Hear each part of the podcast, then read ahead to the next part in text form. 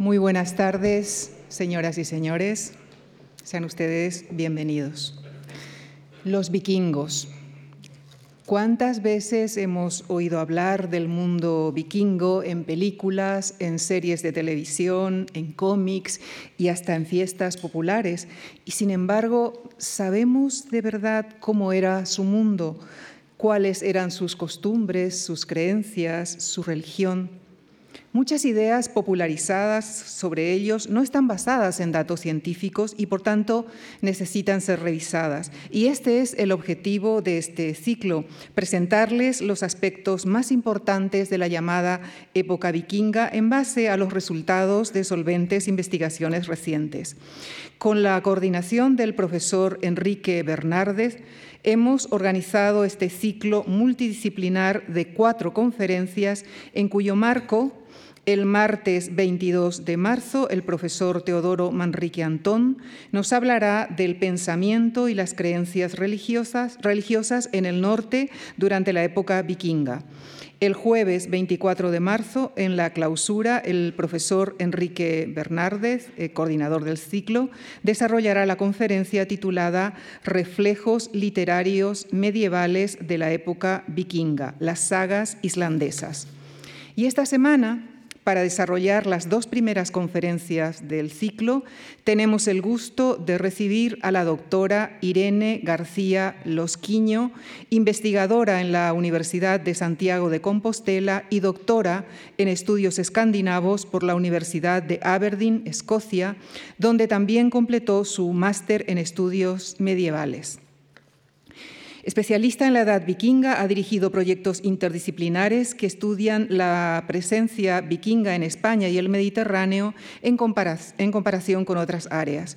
Ha sido profesora de universidad e investigadora en instituciones españolas, suecas, americanas y escocesas y ha publicado numerosos trabajos académicos sobre sus investigaciones que han merecido premios como el de la Real Academia Sueca Gustavus Adolphus. También ha colaborado como asesora científica y en publicaciones como Muy Historia.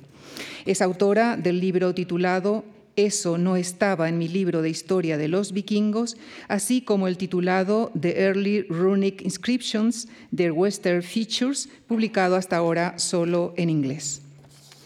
En la conferencia del próximo jueves, nos ilustrará sobre el paso de los vikingos por la península ibérica y las particulares relaciones que se establecieron que van desde el robo y las conquistas a significativas colaboraciones. Y en la conferencia de esta tarde, basándose en las investigaciones más recientes y en ejemplos arqueológicos, históricos y rúnicos que le permitirán retratar con rigor la compleja cultura vikinga. Con nuestro agradecimiento les dejo con Irene García Losquiño en la conferencia que ha titulado El mundo vikingo, mitos y realidades. Muchísimas gracias.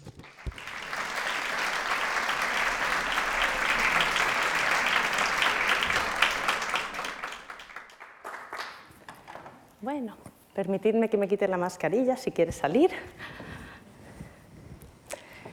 Pues muchísimas gracias por esa gran presentación, muchísimas gracias a la Fundación Juan March por invitarme a dar estas dos conferencias sobre el mundo vikingo.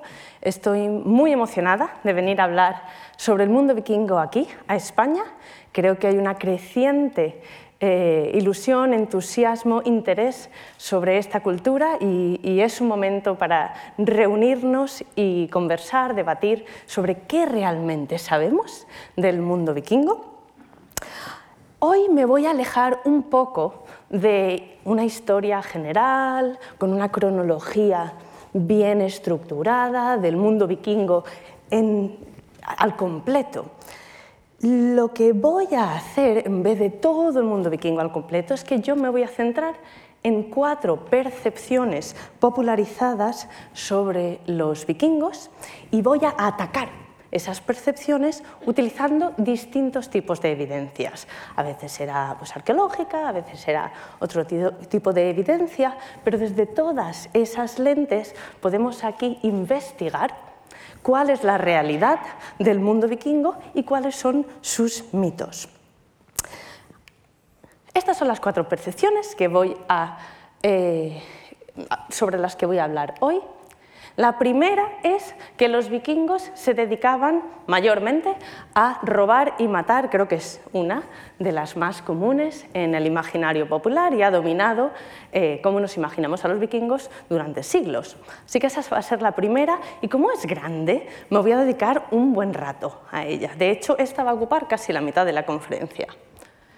Después voy a tratar la historia del vikingo hipermasculino. Creo que todos nos imaginamos exactamente a qué me refiero.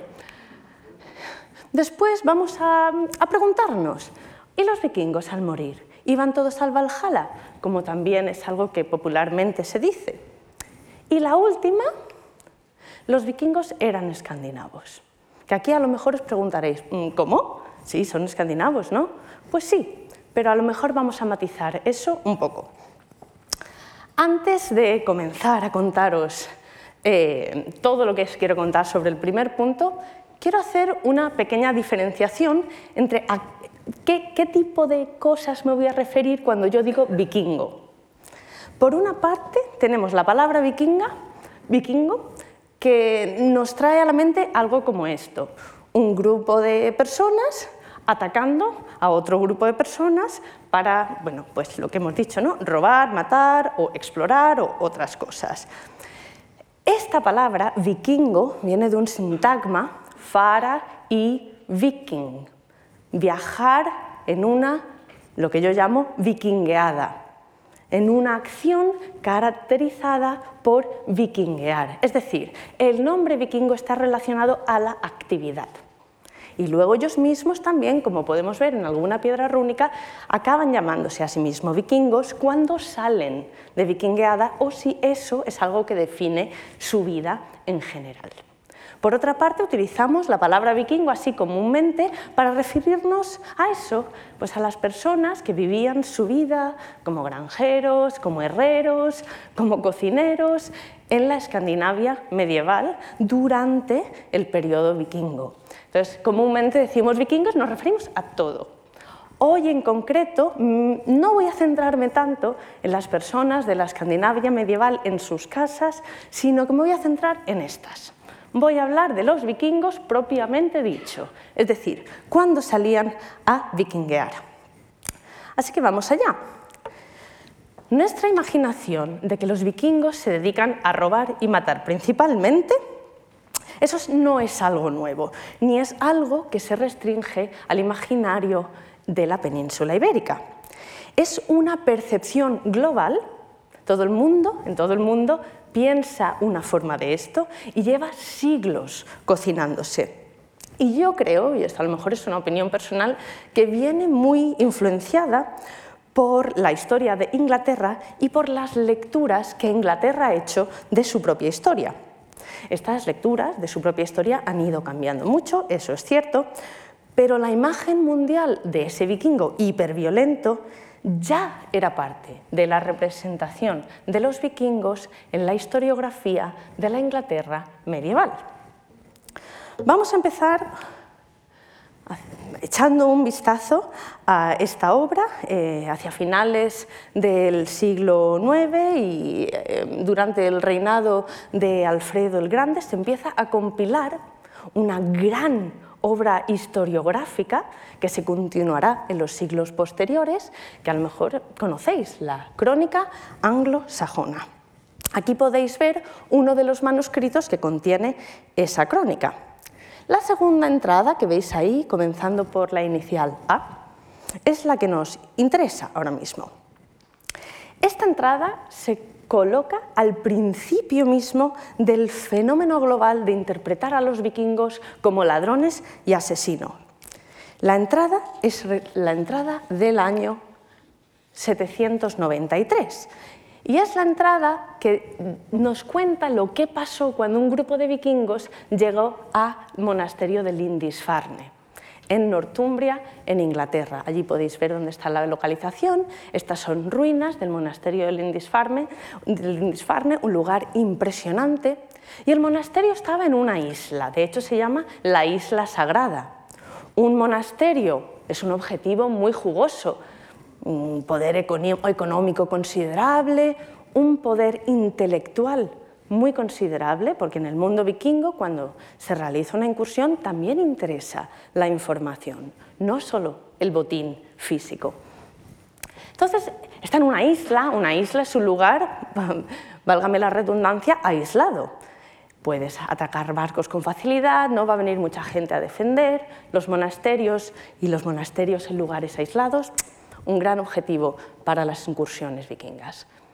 Lindisfarne, por lo tanto, fue un gran objetivo porque era el corazón del saber eclesiástico en Northumbria. Era un lugar de elevado eh, impacto político eclesiástico. Ahora vamos a leer qué nos cuenta la crónica sobre esta incursión en el año 793. En este año, sobre la tierra de Northumbria se cirnieron horribles portentos que lamentablemente aterrorizaron a la gente. Hubieron increíbles relámpagos y torbellinos y muchos vieron fieros dragones volando en los cielos. Estas señales fueron seguidas de una gran hambruna y seguidamente en el mismo año, en el sexto día antes de los idus de enero, las terribles incursiones de hombres paganos destruyeron la iglesia de Dios en la isla de Lindisfarne, robando y matando. Este texto muestra el gran impacto que deja este primer ataque en la memoria colectiva. Es un trauma nacional el sufrir un ataque en este centro de poder, cultura y saber que era Lindisfarne. No es que fuese un ataque más sangriento, con más muertes, del que podría haber habido entre dos reyes anglosajones eh, durante la temprana Edad Media, no. Pero es algo foráneo, es algo pagano, está atentando contra ese centro del poder cristiano. Realmente la, crónica anglosajona indica que hay un impacto psicosocial bastante importante. Y aquí nos interesa, ahí en el manuscrito lo he subrayado, esta última, eh, estas últimas palabras. Zur, Greaflak, Eak, Manslicht. A través del robo y el asesinato. Ya aquí podemos ver entonces esas dos acciones arquetípicas que siempre relacionamos con los vikingos, ya demarcadas en la memoria medieval. Tanto es el trauma, tan claramente se desmarca esta recolección, tan claramente es un nuevo tipo de interacción entre Escandinavia y el mundo occidental, tan claramente que esta acción demarca simbólicamente el principio de la era vikinga en nuestras mentes contemporáneas. Por supuesto, es una visión bastante anglocéntrica, porque esto pasó en Inglaterra, los vikingos, digamos que llevaban yendo de vikingueada ya un tiempecito antes de que ocurriera esto, pero en Europa este es un hecho que se considera significante suficientemente como para colocarlo al principio de esa era vikinga. Esa era vikinga es un periodo que sigue en nuestros ojos existiendo hasta el siglo XI, hasta el 1066 suele considerarse otra fecha simbólica donde de nuevo en Inglaterra ocurre un acto de violencia, la batalla de Stamford Bridge, donde el rey inglés derroca al último pretendiente escandinavo al trono inglés. Y ahí decimos que acaba la era vikinga dos eventos que demarcan el principio y el final de esa ficticia duración de la edad vikinga, pero que más o menos de mitad del siglo VIII a mitad del siglo eh, demarca este periodo de expansionismo vikingo. Pero estos dos eventos tienen un carácter especialmente violento. Entonces, no es de sorprender que hayan influenciado en la manera que tenemos de percibir a los vikingos. Esa violencia no se olvida en las comunidades. Por ejemplo, en el mismo Lindisfarne, unas décadas después del, 793, eh, perdón, ese recuerdo seguía vivo en la comunidad, porque probablemente siguieron habiendo ataques que no quedan tan bien recogidos como este en la misma comunidad del Lindisfarne. Aquí el texto nos indica, bueno, como que, que han ido al Lindisfarne y ha sido destrucción total. ¿Vale? Siniestro total del Lindisfarne, pero no, No es el caso. La comunidad en Lindisfarne sigue existiendo después de este ataque, después de otros ataques. Lo sabemos porque se sigue produciendo escultura en el monasterio, lápidas, cruces, a las que tenemos acceso hoy como evidencia de que seguía existiendo el monasterio. Una joya escultórica del siglo IX es nuestra siguiente pista de si los vikingos eran ladrones y asesinos o no. Mm, por aquí va más bien que sí, parece decirnos esta piedra. Eh, es, una lápida de la isla de Lindisfarne eh, llamada la piedra de Domesday. Y como podéis ver, tenemos unos guerreros con algún tipo de cota eh, protectora, mm, llevando cierto tipo de armas. Estos guerreros son vikingos y aparecen en una lápida, es decir, otra vez hay una relación entre esa violencia y el pasado o el presente en ese momento de Lindisfarne. ¿Cómo sabemos que estos son vikingos? Bueno, vamos a mirar las armas que llevan. Por una parte llevan unas hachas que podéis ver allí, eh, pues son finas, pero según vas eh, llegando al filo se van agrandando, eso permite que sean ligeras, pero se puedan brandir con bastante fuerza, vamos, que son muy eficientes. Eh, también tenemos unas espadas cortas y si os fijáis, la empuñadura es semicircular, ¿de acuerdo? Aquí tenemos una espada vikinga, esta está en el Museo eh, Nacional Danés. Podéis ver ese tipo de forma semicircular, a veces tiene tres lóbulos, este tipo de espada. Y aquí podemos ver una piedra pictórica de la isla de Gotland, en el Báltico, en Suecia. Estas piedras pictóricas son impresionantes, si alguna vez tenéis la oportunidad de verlas, es, maravilloso.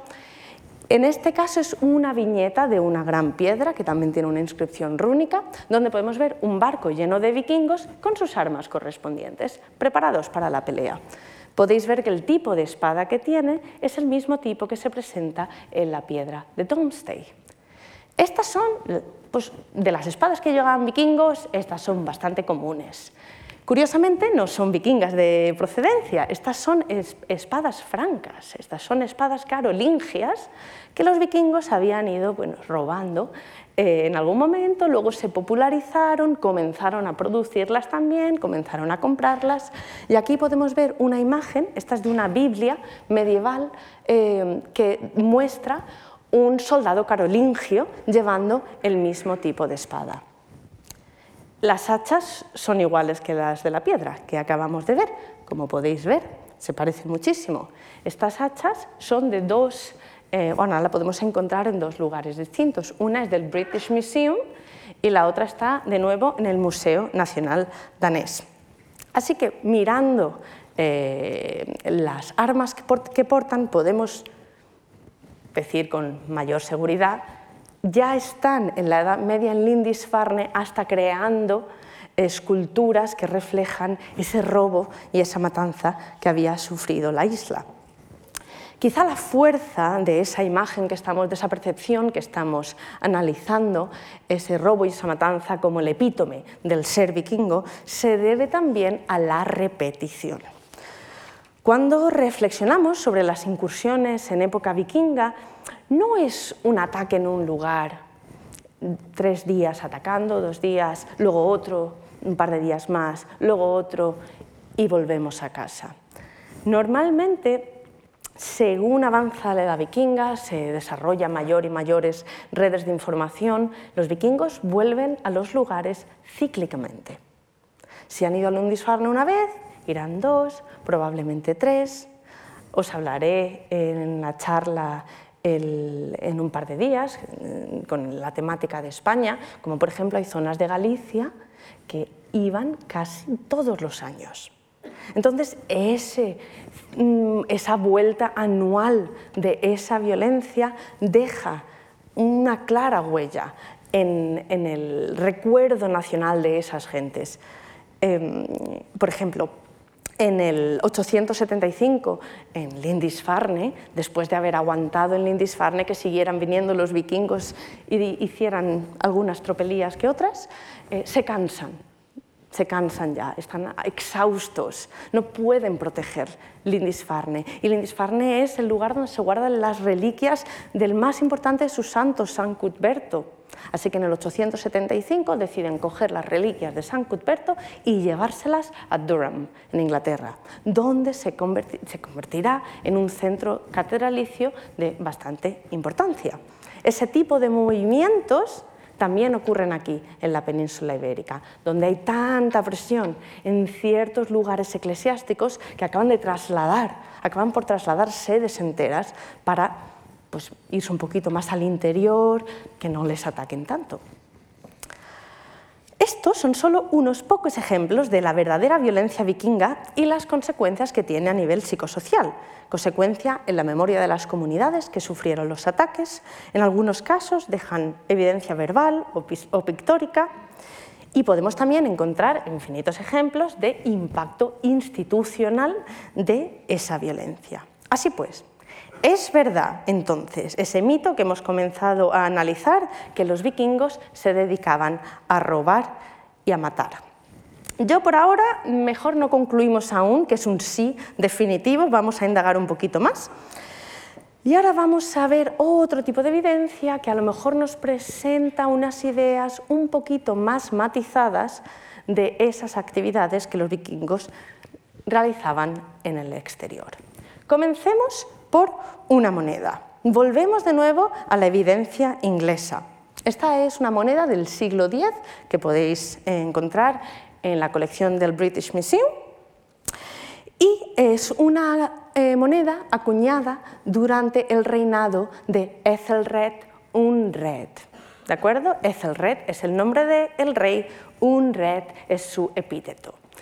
Normalmente se traduce como Ethelred el indeciso, pero eso no es correcto. Un red no significa indeciso, significa el mal aconsejado. Pero vamos, queda igual. Indeciso mal aconsejado, ya con eso podéis imaginaros que a Ethelred no le fue súper bien en su reinado. Eh, pero cuidado, que esta moneda tiene dos caras distintas. Por una parte, esta moneda es una prueba más de la violencia ejercida por los vikingos cuando salían a otros lugares, como aquí es el caso de Inglaterra.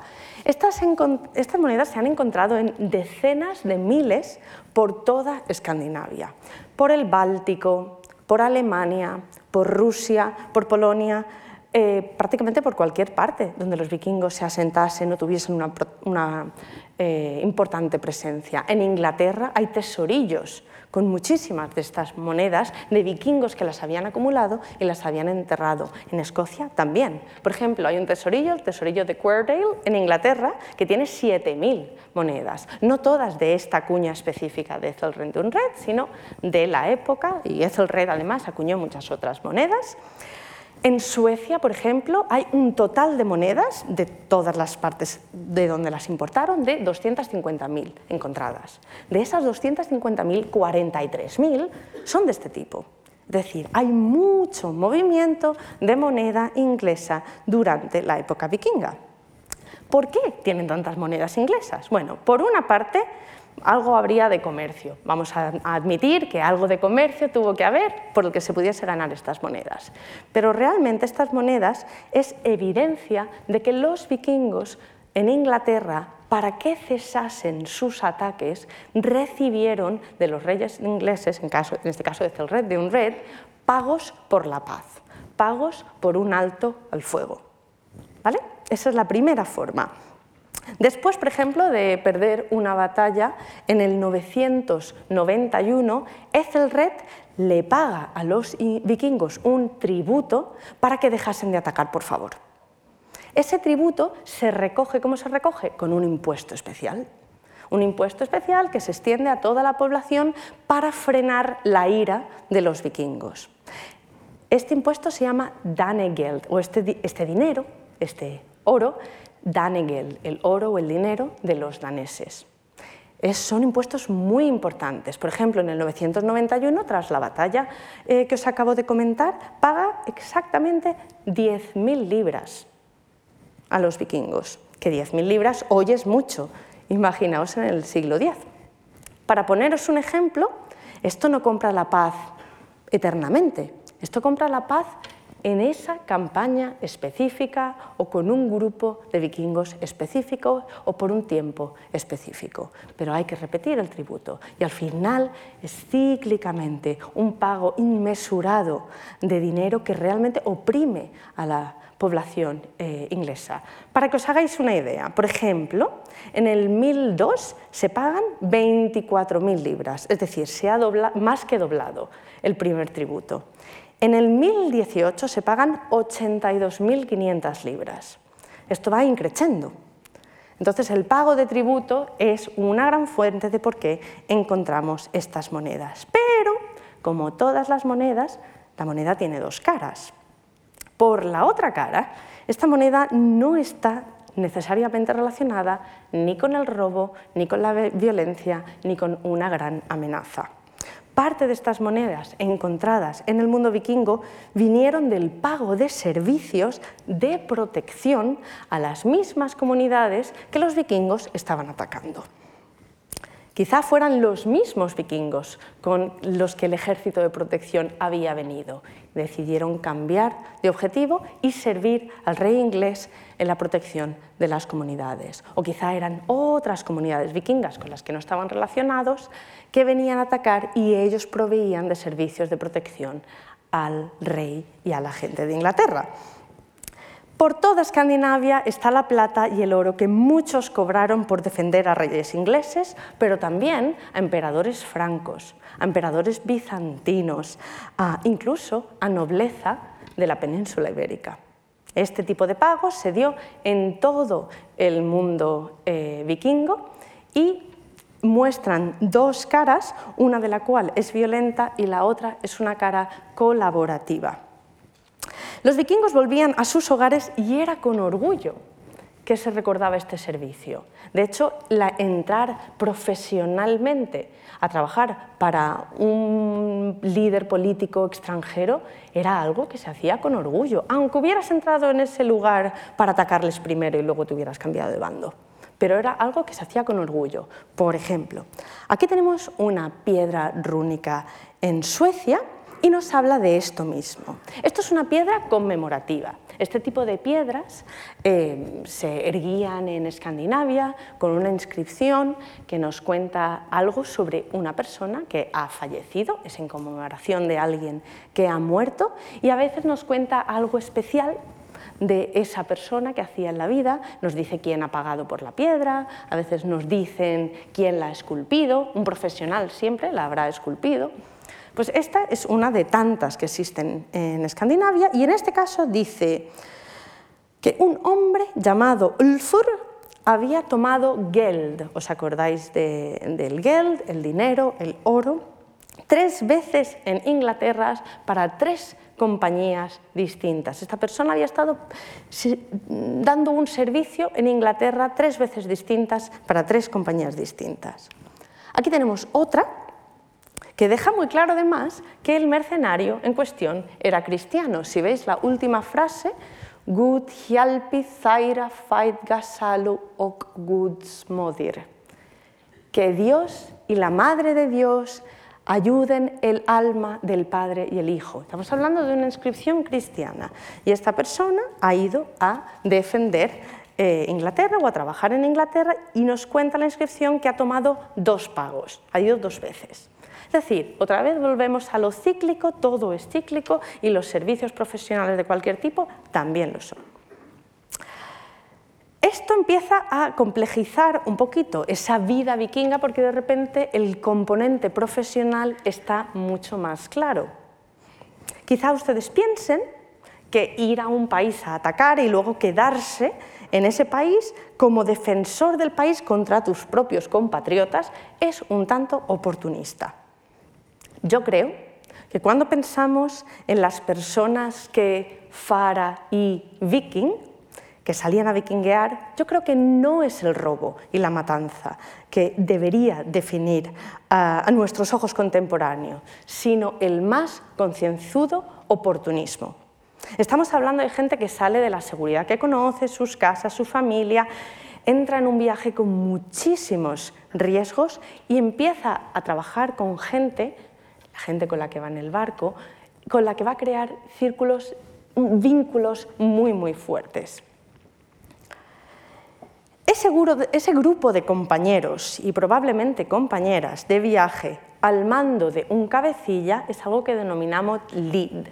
Y entender cómo funciona un lead eh, ayuda muchísimo a entender cómo funciona la edad vikinga, cómo funciona el mundo del vikingo propiamente dicho. Un lead ese barco o pequeño grupo de barcos al, mando de un cabecilla, podía empezar pues eso, con uno o dos barcos o con tener pues 100, 200 hombres, depende de la capacidad económica del líder. Cuando nos imaginamos un ataque vikingo, pensamos en una incursión rápida, eh, algo costero, intenso, o pensamos en algo planeado, largo, un poco más lento, complejo, una campaña. ¿En cuál de esos dos participa un lead? Lo cierto es que el lead participa de ambas a la vez, uniéndose a un ejército más grande, lo que llamamos un ejército compuesto, cuando hablamos de la gran armada pagana, o eh, en un par de días hablaré de una gran armada que también asedió eh, la costa peninsular. Pensamos que es una cosa pues, homogénea, que están todos ahí a una pero no, es una composición de muchos leads distintos. Esa armada no tiene un enemigo constante, no tiene una lealtad común necesariamente, no tiene objetivos inflexibles. Dentro de la gran campaña que organice esa, esa, armada, los leads van a ir separándose, van a pasar el invierno en distintos campamentos, van a cambiar de objetivos, van a quedarse, van a trabajar para el rey al que iban a atacar Entender cómo funciona una armada con esta composición de leads ayuda a entender esa flexibilidad y ese oportunismo. Pues vale, si no es solo robar y matar, vale, vamos a aceptar que hay un poco más. Si no es solo robar y matar, ¿cómo podemos resumir ese mundo vikingo? Lo que hace un lead. Primero, ya lo hemos dicho, mercenarismo. Eh, tenemos el ejemplo en Inglaterra que acabamos de ver, pero tenemos el ejemplo de la Guardia Varega en Bizancio donde los vikingos habían estado comerciando, tenían cierta relevancia eh, en el lugar y en algún momento acaban convirtiéndose en, em, en una guardia de élite, un ejército de élite al servicio del emperador. Hacia finales del siglo X, ese ejército tiene 6.000 hombres. Estamos hablando de mucha gente viviendo a través del mercenarismo. También hay individuos y familiares que de Escandinavia van a la corte de un rey extranjero simplemente a estar en la corte, ganar favor, si te hace falta una mano, chico, yo te la he hecho, no te preocupes, y luego recibir regalos, recibir estatus, volver a Escandinavia habiendo sido amigo de algún rey extranjero. Otras cosas que hacen en esas vikingueadas, comerciar. El comercio está en la base, algún tipo de comercio, de ese mundo vikingo. Y quizá lo más importante es la expansión de las redes de información eh, durante la edad vikinga. Digamos que la información es ese bien preciado porque te permite acceder a mercados globales en los que los vikingos se integran como grandes comerciantes. Pueden comerciar con producto eh, que viniese de Escandinavia, pescado, pieles, pueden comerciar con producto que estaban importando de otras partes, donde tenían asentamientos de carácter comercial, en la zona Rus, en la zona de Polonia, estaban integrados en mercados de todo el mundo. En las incursiones, una de las grandes em, movimientos comerciales era el robo de personas. Esas personas luego se vendían como esclavos, pero no pensemos que es que se transportaban para venderlas como esclavos solo en Escandinavia. De hecho, en Escandinavia a lo mejor empezamos a entender que quizá no hubiese tanto uso de esclavos, sino que después se llevaban a mercados esclavistas de todo el, de todo el hemisferio norte realmente. Entonces el comercio era muy importante y ya em, para finalizar un par de cosas más que hacían, explorar. Todos entendemos que los vikingos exploraban, pero a veces exploraban por el simple hecho de explorar. En la búsqueda de recursos, en la búsqueda de nuevas geografías, de nuevos accesos.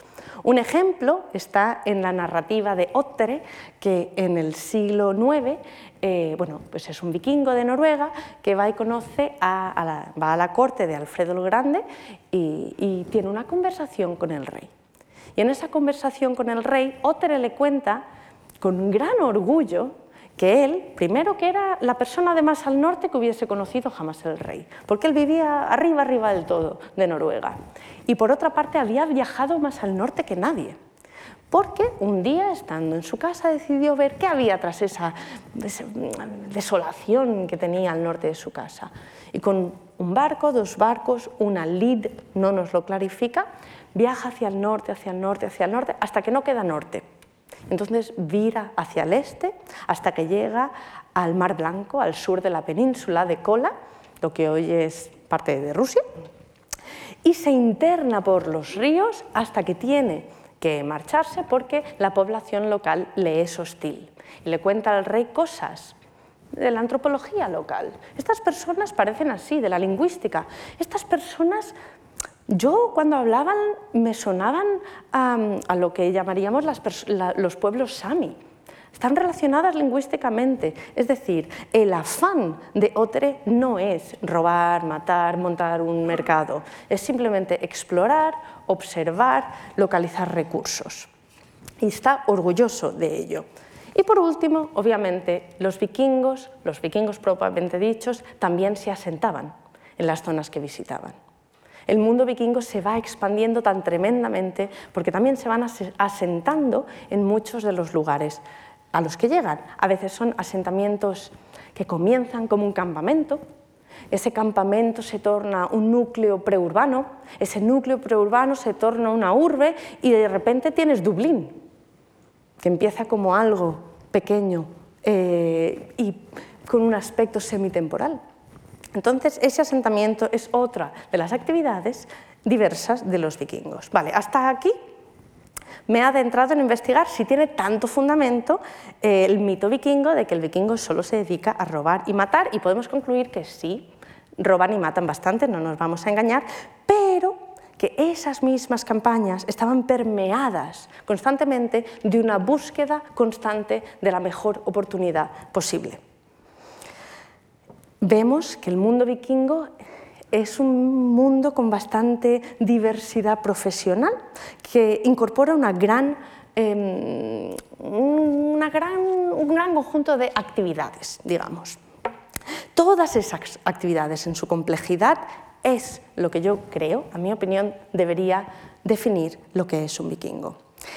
Ya llegados a este punto entendemos cómo es la vida vikinga, entonces vamos a empezar hablar de ese segundo punto, la masculinidad, bueno, la hipermasculinidad de la que dotamos a los vikingos. Esto es una imagen que seguramente reconozcáis de la película The Vikings de 1958 y es epítome de ese vikingo bárbaro, hipermasculino, violento que todos hemos visto en nuestras pantallas hasta, bueno, hasta hace bien poco, porque ahora empieza a matizarse un poquito más.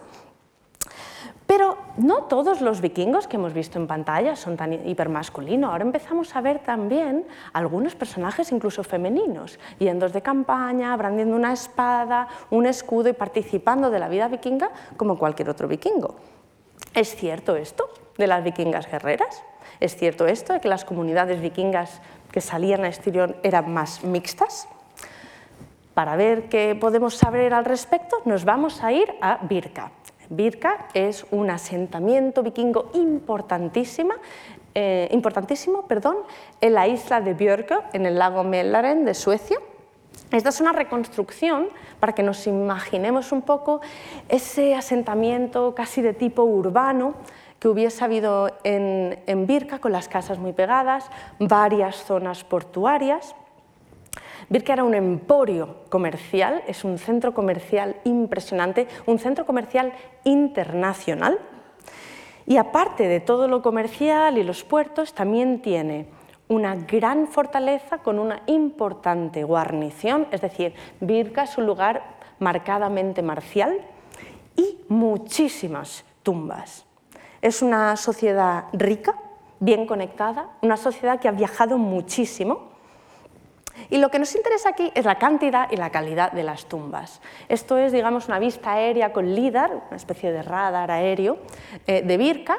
Eh, podemos ver la zona, la fortificación y todos esos puntitos que veis son túmulos funerarios. Hay más de 3.000 tumbas en Birka. Es impresionante, también os lo recomiendo que lo visitéis. Y entre todas esas tumbas vamos a prestar atención a la tumba BJ 551. Se encuentra en el siglo XIX, es una tumba de cámara, está debajo de un túmulo tal como este, no es este específicamente, pero uno como este. Y esto es el interior de la tumba. Tenemos el esqueleto y el esqueleto está rodeado de armas, espada, eh, tiene dos humbos de escudos, uno arriba del esqueleto, uno abajo del esqueleto, lanzas, eh, cuchillos, muy importante, piezas de juego y lo que nos queda de hierro de un tablero de juego. En la época vikinga, eh, los entierros de alta alcurnia, muchas veces los entierros en barcos, con el difunto había un tablero de juego. No sabemos si esto tiene algo que ver con la idea de estrategia militar y el jugar a juegos como el ajedrez, o es simplemente una ocupación de las clases con poderío, pero aquí tenemos las piezas de juego y un caballo y una yegua y entre todas esas armas, a ver si lo podéis ver bien, ahí veis ese conito, es un conito de plata que es una borla de un gorrito. La verdad es que no, normalmente no nos imaginamos a los vikingos con un gorrito con una borla cónica, pero esta persona es vikinga y lleva un gorrito con una borla cónica. ¿Por qué? Porque la manera en la que persona hubiera estado vestida es más oriental, es de las zonas de control rus, de las zonas rus, esta persona seguramente hubiese venido del este. Era alguien que había viajado, era alguien que era profesionalmente militar, eh, es la tumba prototípica de un guerrero. De hecho, durante muchos años se ha considerado, pues eso, pues te imaginas una tumba de guerrero vikingo, toma, esta. ¿Qué pasa? Que eh, en el 2017 se publica un artículo que determina que los huesos de este guerrero son de mujer. Bueno, tal fue el revuelo tanto en el mundo académico como fuera del mundo académico, en ambos. Y las críticas que las mismas arqueólogas y arqueólogos que habían publicado ese artículo publicaron un segundo artículo en 2019 que aún evidenciaba de manera más clara para que nadie lo dudase que el, el esqueleto era de una mujer y que esta mujer había sido una guerrera profesional en Birka. Nos la podemos imaginar más o menos así, aunque esto sea una interpretación artística. Esta persona está enterrada con armas funcionales, vestida para la guerra, en un contexto donde todas las otras tumbas también son de carácter marcial, junto a un edificio saturado de armas, que es la guarnición, y fuera de las puertas de la fortaleza. Los autores de los artículos nos dicen que definitivamente esta persona existió en un contexto marcial y era de elevado rango. Entonces, ¿existieron mujeres vikingas? Bueno, pues tenemos una evidencia bastante buena de que por lo menos una había, pero la idea de que existiesen mujeres vikingas ya existía por supuesto, en la edad vikinga. Aquí tenemos, por ejemplo, mujeres portando armas en forma de colgantes, en una un tapiz de la tumba del barco de Oseberg. A veces se han interpretado como valquirias, pero no necesariamente son valquirias, son mujeres portando arma. Es decir, la idea existe en el registro literario. Eh, también existe en el registro literario pseudo-histórico, eh, también existe la idea de la mujer que es guerrera o de la mujer que sabe portar armas y cuando hace falta luchar, lucha, o incluso que profesionalmente vive una vida vikinga. ¿Son muchos los ejemplos? No, no nos engañemos tampoco. ¿Existen los ejemplos? Sí. Entonces, aunque seguramente no formaran parte de todas las campañas y hubiese muchísimas mujeres vikingas, sí que había más diversidad de género en una campaña de la que hubiésemos pensado hace unos años. Em, hay más tumbas de mujeres vikingas em, con armas en Escandinavia, pero las otras tumbas que poseemos no están en un contexto marcial tan claro. Está la mujer y tiene armas, pero más aislado, no podemos hacer ese link con una cultura marcial tan fuerte. Así que por ahora solo Birka ofrece esa conexión tan clara, pero no es la única tumba de mujeres con armas. ¿Cuándo desimaginamos, en el proceso de desimaginar esa marcialidad bárbara tan hipermasculina en el imaginario, también tenemos que pensar que los vikingos, como hemos dicho, son una profesión a veces temporal, a veces solo salen una, dos veces en su vida, o han salido cuando eran jóvenes, luego ya vuelven a sus granjas, ya no les apetece más, o o salen cíclicamente y se convierten en mercenarios, pero es una actividad profesional. Y dentro de esa cohorte, de personas que se unen a una vikingueada, también hay gente que, aparte de luchar con una, con una espada si hace falta, hace otras cosas. Tenemos escultores, tenemos expertos rúnicos, probablemente gente que sepa traducir, gente que sea poeta, es decir, hay otra serie de profesiones que forman parte de una lead en una campaña. Para dejar una imagen de un vikingo curtido, de lo que hace un vikingo curtido, por ejemplo, en la Guardia Varega, os dejo con este león, que si habéis estado en Venecia diréis qué está haciendo aquí, porque ahora mismo está en Venecia. Y este león en realidad eh, se hizo en el siglo IV antes de Cristo y era el símbolo del puerto de Pireos en Atenas. En el siglo XI, en algún momento, un grupo de vikingos que estaba seguramente en la Guardia Varega y pasó por el puerto de Pireos, decidió dejar su marca en este león. Y realizó una inscripción rúnica en el león de Pireos. Os leo lo que pone parte de la inscripción porque faltan algunos trozos, pero más o menos os cuento. En el puerto los hombres tallaron las runas al lado del mar en memoria de Horsi, un buen guerrero que ganó oro en sus viajes, es decir, había cobrado. Los suecos tallaron en este león. Los guerreros las tallaron hermosamente, las pintaron y otras cosas que no entendemos. Entonces, tenemos otra vez un monumento conmemorativo de una persona, pero las personas que la tallan pasan un montón de tiempo intentando explicar al lector que esto está muy bonito.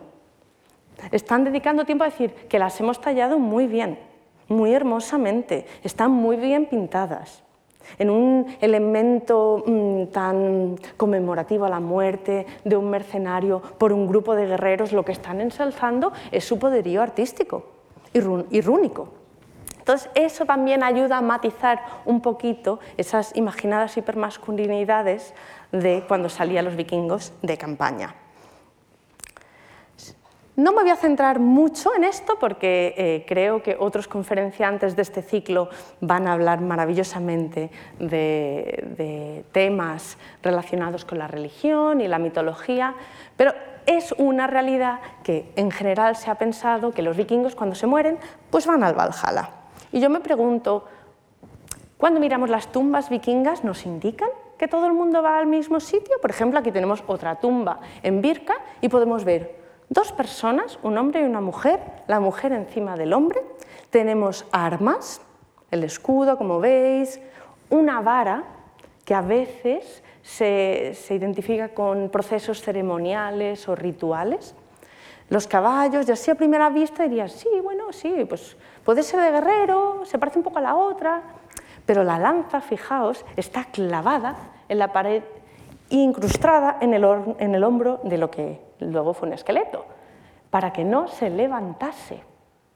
Entonces, ¿dónde iría esta persona detrás de la muerte que no quieres que se levante? A lo mejor ahí no nos indica nada del Valhalla.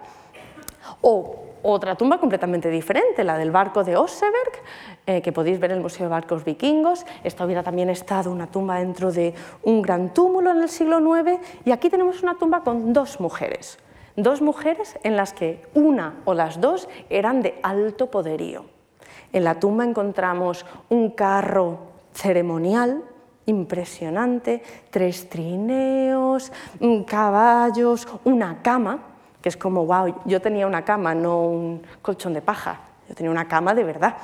Es decir, gran riqueza. Esta persona también iba a Valhalla, estas son otras cabezas, perdón, que se encontraron dentro de la tumba, impresionantes.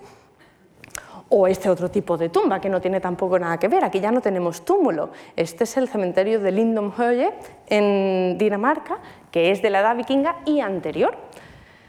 Eh, y que tenemos, como veis, tumbas marcadas por rocas, a veces con la forma de un barco vikingo. Algunos de estos enterramientos también son cristianos. Esos claramente no van al Valhalla. Entonces, ¿van todos al Valhalla? Pues la respuesta así rápidamente es no. Ni siquiera necesariamente los guerreros caídos en batalla, porque entendemos que sí, en la mitología o por lo que tenemos del registro literario mitológico, eh, los guerreros iban al Valhalla durante el día, a, perdón, a Valhalla, durante el día eh, se dedicaban a entrenar y por la noche fiesta, beber, comer, pasárselo bien, ideal, vamos. Eh, pero no era el único sitio al que podían acceder. Por el pequeño registro que tenemos, existe otra opción de la vida detrás de la muerte para los guerreros, los dominios de la diosa Freya que tiene los dominios de Folkvanger, donde van la mitad de los guerreros caídos en la batalla, que ella selecciona, y las mujeres que han tenido una muerte honorable. O sea que ya solo por guerreros caídos hay más de una opción. Y luego tenemos espacios eh, de ultratumba, eh, sitios donde vas después de la muerte, que no tienen nada que ver con los dioses. Esto es Helgafell, en Islandia, es un lugar maravillosamente bonito, aunque hace mucho viento, y se traduce como la montaña sagrada. Y este lugar, que era de gran importancia para todas las gentes de alrededor, eh, tenemos evidencia en las sagas, eh, en concreto en una saga, que em, bajo la montaña iban los muertos de cierta estirpe y bajo la montaña celebraban un gran festín. Y en algunas veces en el año se abría el lado norte de la montaña y el que pasaba por allí podía verlos a todos por las luces, la fiesta, lo bien que estaban todos. Eh, entonces, hay gente que cuando muere va con sus ancestros a algún lugar, normalmente debajo de tierra, debajo de una montaña o un túmulo, y no a un lugar con los dioses. Vale, ya casi terminando, vamos al último punto. Los vikingos eran escandinavos. Siempre asociamos naturalmente al mundo vikingo con Escandinavia, pero como ya hemos estado viendo en esta conferencia, cuando hablamos de vikingos hablamos de intercambio intercultural.